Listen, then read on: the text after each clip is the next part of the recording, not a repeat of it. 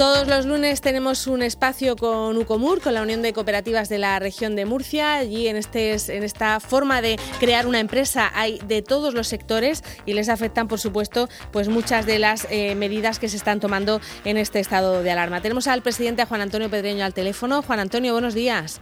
Hola, ¿qué? Buenos días. Bueno, hay nuevas eh, medidas decretadas por el Gobierno durante este fin de semana que seguro que afectan también a empresas cooperativas dedicadas a la construcción o alguna de esas eh, actividades que se han eh, declarado no esenciales, ¿verdad?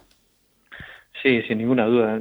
Si sabemos que todas las actividades que en este momento se pueden realizar en general en el mercado son susceptibles de hacerlo bajo la forma cooperativa y que tenemos más de 1.600 cooperativas en la región, indudablemente cualquier medida que se tome siempre hay un colectivo al que le afecta. Y en este caso eh, ante esta generalización de muchos de los servicios y, producciones pues afecta a muchas de las cooperativas. Y en este sentido pues lógicamente estamos también preocupados por esta situación y por esta deriva que va a tomar para nuestras empresas esta situación que inevitablemente hay que tomarla y por tanto pues vamos a ver de qué manera podemos minimizar los impactos de, estas medidas en, las empresas.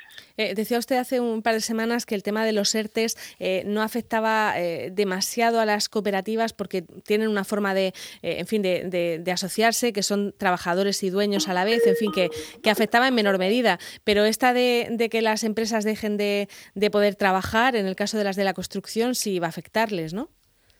Sí, le va a afectar no, no solo no solo a ella, le va a afectar eh, incluso a otras cooperativas que, eh, que, hasta ahora que hasta ahora perdón un segundito. Sí, sí. Es, que esto es un no parar. claro, ya nos ha dicho que, que el teléfono de Ucomur está desviado al suyo personal. Exactamente. y evidentemente, pues es un, es un no parar. Ministerio, sí, desde el ministerio y demás, pues estamos también llamando directamente. No, como comentaba, vamos a ver. Eh, eh, lo, que, lo que estamos haciendo ahora mismo de Ocumura es estar a disposición de todas las eh, cooperativas, de todas las empresas, eh, con todas nuestras posibilidades para solucionarles cualquier duda, cualquier problema que tengan en este momento. ¿Qué ocurre en algunos casos, lo que estamos apreciando? Pues que, por ejemplo, hay cooperativas, por ejemplo, de enseñanza, que tienen incluso socios y socias en una etapa privada de educación infantil, por ejemplo, guardería. Eh, no han hecho, hasta ahora no habían hecho, ni han hecho todavía ningún ERTE con los socios que están en esa situación, pero dadas las comunicaciones del gobierno en el sentido de que de que eh, no se van a empezar las clases seguramente en todo este año y posiblemente hasta septiembre y ya veremos pues lógicamente eh, si no toman una medida en concreto una cooperativa esta mañana me decía que el montante global de sus gastos con estos socios eh, está por encima de los 16.000 euros mensuales, pues claro, si no toma ninguna medida en este caso y son seis o siete meses, la situación de pérdida se le va a ir por encima de los 100.000 euros solo en personal. Y, esto puede derivar en una crisis en la propia cooperativa también. Y esto va a ocurrir con algunas otras cooperativas en función de las actividades que tienen, aun siendo solo socios los que estén trabajando en la cooperativa. Y esta es la otra preocupación que tenemos. Por eso hemos puesto en marcha eh, esta misma mañana una, una un grupo. Eh, vamos a, estar, establecer contacto con, con todas las cooperativas asociadas. De hecho, ya hay un grupo de siete personas llamando, convirtiéndose en agentes de una serie de cooperativas cada una, para conocer de cerca y de forma inmediata la situación que están viviendo en estos momentos. Si han planteado un ERTE, si no lo han planteado, si los socios siguen, si no siguen, si la actividad está suspendida, si no está suspendida. Eh, en fin, vamos a conocer de primera mano cuáles son todos y cada uno de los problemas que afectan a todas y cada una de nuestras cooperativas. Y así intentar poner, ir poniendo soluciones a los diferentes eh, problemas que se están planteando en cada una de ellas. Y ese es un poco ahora mismo el objetivo fundamental. ¿Perdón? Entendemos, señor Pedreño, que cada una de estas cooperativas tiene unas características y, bueno, pues eh, cosas particulares de, cada una y entendemos qué es lo que están analizando desde UCOMUR. Eh, pero a nivel general, ¿qué demandas y qué medidas exigen ustedes? Sabemos que tienen buena conexión directa con el Ministerio de, Trabajo. No sé si han hablado eh, con ellos en las últimas horas. Sí, de hecho, ahora mismo, cuando me he levantado, era una llamada precisamente de la directora general eh, un hay directora general de, Economía Social del Ministerio, precisamente. Bueno, eh, nosotros lo que queremos básicamente es que todas las medidas que se están aplicando de bonificaciones, exenciones, etcétera, al resto de las empresas en esta situación se apliquen también a las cooperativas y a los socios de cooperativas, ya sean en régimen de autónomo o régimen general. Por ejemplo, ahora mismo una de las dudas que nos surge es que todas las medidas que ayer mismo el gobierno anunció para los trabajadores por cuenta ajena solo se hace solo se ha centrado en trabajadores por cuenta ajena eh, entendemos que no hay ningún problema para lo que son socios de cooperativas que están en el régimen general, porque ya la ley establece que son asimilados a trabajadores por cuenta ajena, pero no se ha hablado de los autónomos. ¿Y los trabajadores autónomos? ¿En qué limbo, en qué limbo quedan en este momento? ¿En qué limbo quedan los socios autónomos de cooperativas? Esa situación no se ha comentado, porque ayer todo se centró en trabajadores por cuenta ajena y por tanto eh, esta duda cuáles son las bonificaciones tienen derecho a los mismos planteamientos esos permisos retribuidos también le afectan a los socios de cooperativas en la misma dirección en la misma situación eh, dejan que se autogestionen de esa manera o cualquier autónomo individual en fin una serie de dudas que ahora mismo nos están planteando. Y, y nuestro objetivo básicamente básicamente es intentar minimizar los impactos de esta situación en las diferentes empresas. Sabemos que va a ser muy complicado y, bueno, lo que queremos es conocer, que es un poco a lo que me refería antes, conocer exactamente cada caso de forma individual para intentar aportarle nosotros la solución a cada una de las empresas de forma directa. Sabemos que es muy posible que muchas empresas del, del entorno de 80, 90, 100 es posible que están esperando las subvenciones y las ayudas que han sido aprobadas del año 2019 por la Dirección General de Economía Social les ayudaría muchísimo, muchísimo recibirlas pronto y por eso nos pusimos en contacto con la propia Dirección General y nos anuncian que en los próximos 15 días se van a pagar estas ayudas, con lo cual va a ser un, un balón de oxígeno también en este momento a estas eh, cooperativas que tienen estas dificultades.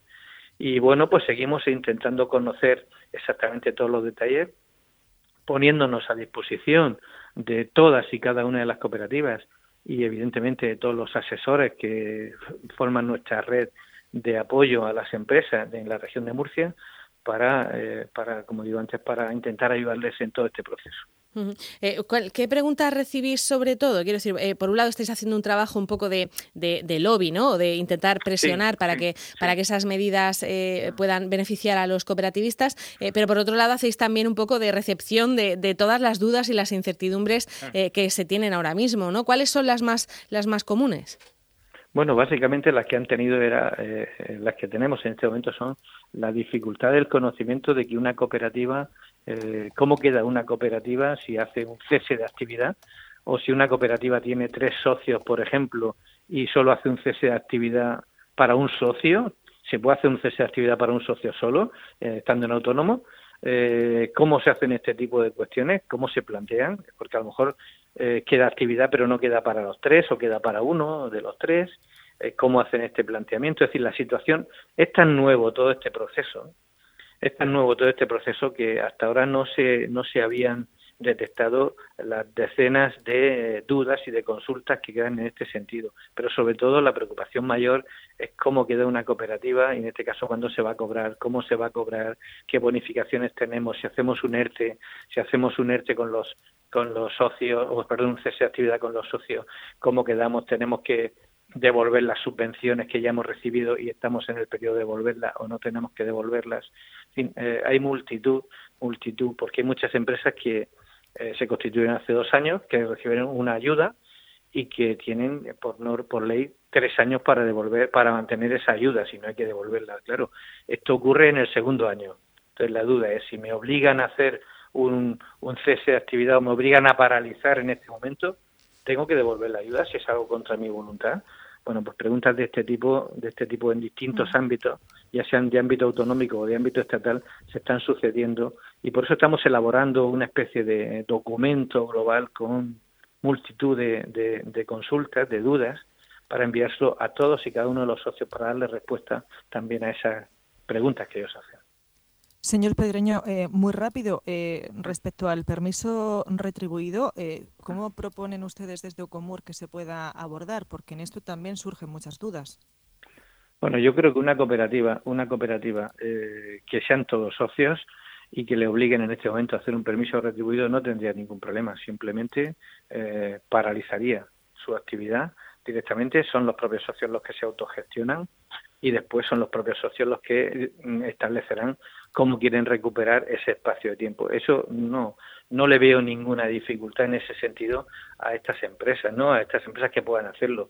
Donde para mí están las dificultades es en las empresas que eh, por producción o sea, me refiero eh, que les, ha paralizado, les han paralizado empresas de construcción que tenemos que paralizan, eh, escuelas infantiles que paralizan, actividades que han tenido que cerrar, tiendas que han tenido que cerrar y por tanto tienen esa obligación de hacerlo, pues evidentemente esas que hace ya 15 días tuvieron que tomar este camino, eh, su nacimiento posterior, en este caso su vuelta a la actividad, va a ser complicada y ahí queremos centrarnos, más que en las que realmente puedan hacer este permiso retribuido que, como digo, eh, se reúnen en asamblea virtual o, a través de Gmail, toman el acuerdo, eh, siguen percibiendo, eh, están de vacaciones, por decirlo de alguna forma, desde este momento y luego establecerán cómo recuperan ese tiempo.